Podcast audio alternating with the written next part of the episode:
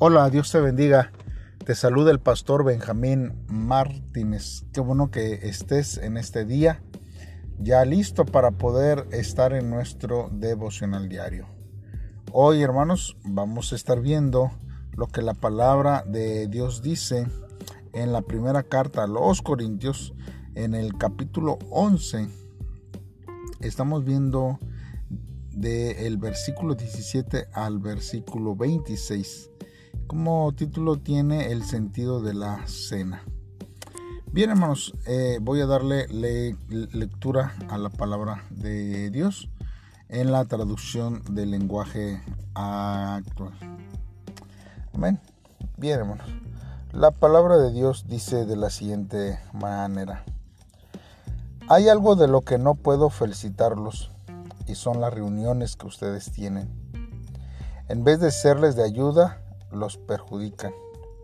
Para empezar, me han dicho que cuando ustedes se reúnen como iglesia, no se llevan bien, sino que se dividen en grupos y se pelean entre sí. Yo creo que en esto hay algo de verdad. En realidad, todo esto tiene que pasar para que se vea quiénes son los verdaderos seguidores de Cristo. Según entiendo, cuando ustedes se reúnen cada uno se apura a comer su propia comida y no espera a los demás. Así resulta que algunos se quedan con hambre, mientras que otros se emborrachan. Y eso ya no es participar en la cena del Señor. Más bien eso es una falta de respeto a la iglesia de Dios y es poner en vergüenza a los pobres. Si lo que quieren es comer y emborracharse, mejor quédense en sus casas. ¿O esperan acaso que los felicite? Pues no hay razón para felicitarlos. Lo que el Señor Jesucristo me enseñó es lo mismo que yo les he, enseñado a, ustedes. La noche en, en el que el Señor Jesús fue traicionado, tomó en sus manos pan, dio gracias a Dios, lo partió en pedazos y dijo, esto es mi cuerpo que es entregado en favor de ustedes. Cuando coman de este pan, acuérdense de mí. Después de cenar, Jesús tomó en sus manos la, la, copa y dijo, Esta copa de vino es mi sangre. Con ella Dios hace un nuevo compromiso con ustedes. Cada vez que beban de esta copa, acuérdense de mí. Así que cada vez que ustedes coman de este pan y beben de esa copa, anuncian la muerte de nuestro Señor Jesús hasta el día en el que, en el que Él vuelva. Muy bien hermanos, pues entonces vamos a estar meditando en lo que la palabra de Dios dice a nuestra vida. Primero, eh, podemos diferenciar, hermanos, a los que viven conforme a la palabra de Dios de los que no lo hacen ante una clara división de la iglesia.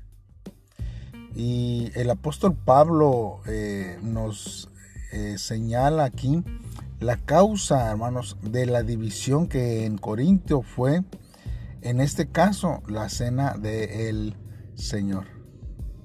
Nosotros tenemos que recordar que en la época del apóstol Pablo, la Santa Cena era un ritual era acompañada por la cena, o sea que eh, no solamente eran partícipes de la Santa Cena como nosotros lo conocemos ahora, sino que también se acompañaba con, con comida. Y todos traían alimentos para poder compartir en ese día. Los ricos que llegaban temprano comían antes y mucho, pero los pobres que venían del trabajo les faltaba comida a ellos porque ya no alcanzaban. Los adinerados, hermanos, comían y bebían hasta embriagarse sin, considerar, hermanos, a los que estaban necesitados. Y habían transformado, hermanos, este eh, evento de la cena del Señor en su propia cena. Por eso el apóstol Pablo, hermanos, reprende este acto y lo interpreta como desprecio a la iglesia de Dios. Porque cualquier comida que separa a los ricos de los pobres, hermanos, esto no es lo que en sí la cena del Señor eh, quería que se llevara a cabo. Ahora nosotros necesitamos ver, hermanos, que la Santa Cena es una ordenanza instituida por nuestro Señor Jesucristo. En la noche que fue entregado, el Señor Jesús cenó por última vez con sus discípulos, siendo este el origen de la Santa Cena. El apóstol Pablo, hermanos, debió haber oído de los discípulos, hermanos, quienes a su vez, hermanos, habían aprendido de, de Jesús. En la noche anterior a la Pascua, Jesús y los discípulos comieron la cena pascual, recordando, hermanos, con gratitud la salvación concedida por Dios a Israel y agradeciendo por el futuro éxodo escatológico que nosotros conocemos como la perfección de la salvación. La Santa Cena, hermanos, es una práctica que conmemora a Jesús, quien ha perfeccionado la Pascua, y es un medio utilizado por Dios, hermanos, para derramar su gracia. Nosotros no debemos de dejar de participar en ella hasta que el Señor vuelva por nosotros. Así estamos anunciando su muerte, hermanos, alrededor del mundo, pero también, hermanos, estamos a la espera de el regreso de Él. Mire, un pastor eh, fue a, predicar a, una etnia y en, esa etnia había rostros, hermanos, de mucha preocupación, de mucha angustia, de mucha con goja. Se veía, hermanos, en sus rostros el, el deseo de ayuda, pero también eh, un, un, corazón en, entristecido, eh, que, no, que no había este, paz en sus corazones, ni Dios estaba en, en sus vidas. El pastor, hermanos, de repente se, se acercó a una anciana con, con, el rostro muy agobiado, ya con muchas arrugas. Y el pastor le, le este, dijo, el Señor le ama. Y cuando el pastor le dijo, la señora, la anciana le dijo, ¿y usted cómo sabe eso?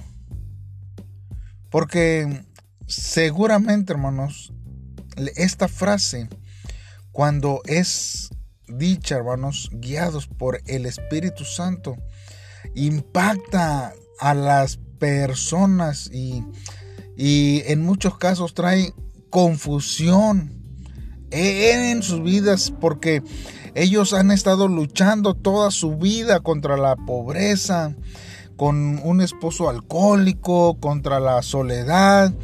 Eh, hay tantas cosas que estas personas este, pueden estar experimentando, la escasez, ah, es muchas cosas inimaginables. Y, el pastor le, le responde a, a esta anciana, sé perfectamente que el Señor le ama porque Él entregó su cuerpo y su vida por usted. Y la invitó al, al, culto para que, para que fuera. Y en el culto, hermanos, ella recibió a Jesús en su corazón y derramó lágrimas. Y ella en ese momento fue bautizada y, fue partícipe, hermanos, en ese día de la Santa Cena. Recibió el pan y el vino, hermanos, e, en ese mismo día. Recibió a Jesús, fue bautizada y participó de la Santa Cena. Hermanos, nosotros realmente creemos que el Padre nos ama.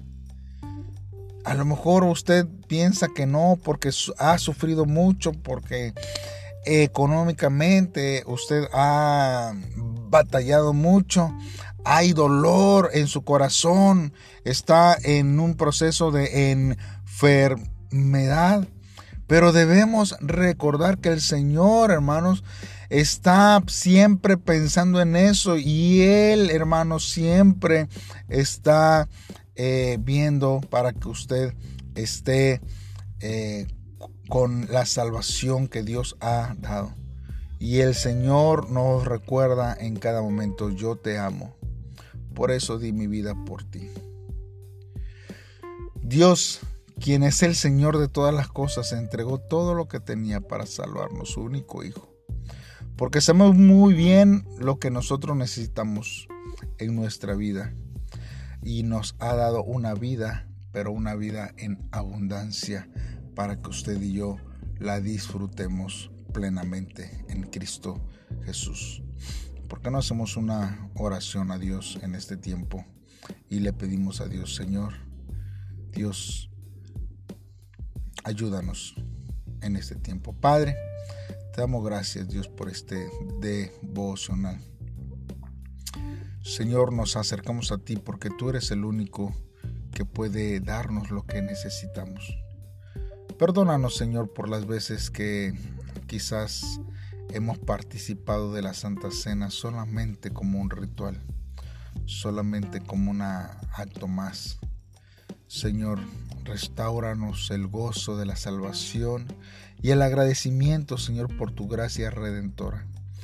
Permítenos, Señor, que cada comunión que tengamos, Señor, en la iglesia, podamos tener la oportunidad de demostrar tu amor, Señor, que has dado a través, oh Dios, de tu Hijo Jesucristo en la cruz del Calvario. Señor, bendice a nuestra iglesia para que podamos socorrer siempre a los miembros cuando tengan alguna dificultad. Oh Dios, gracias Señor porque siempre tú Señor estás dispuesto para darnos lo que necesitamos. En el nombre de Cristo Jesús te lo pedimos. Amén. Bien hermano, pues entonces así terminamos este devocional. Como compártalo eh, con sus amigos y familiares y los esperamos mañana en un devocional más. Dios te bendiga en este tiempo. Te mando un saludo y un abrazo a donde quiera que te encuentres. Bendiciones.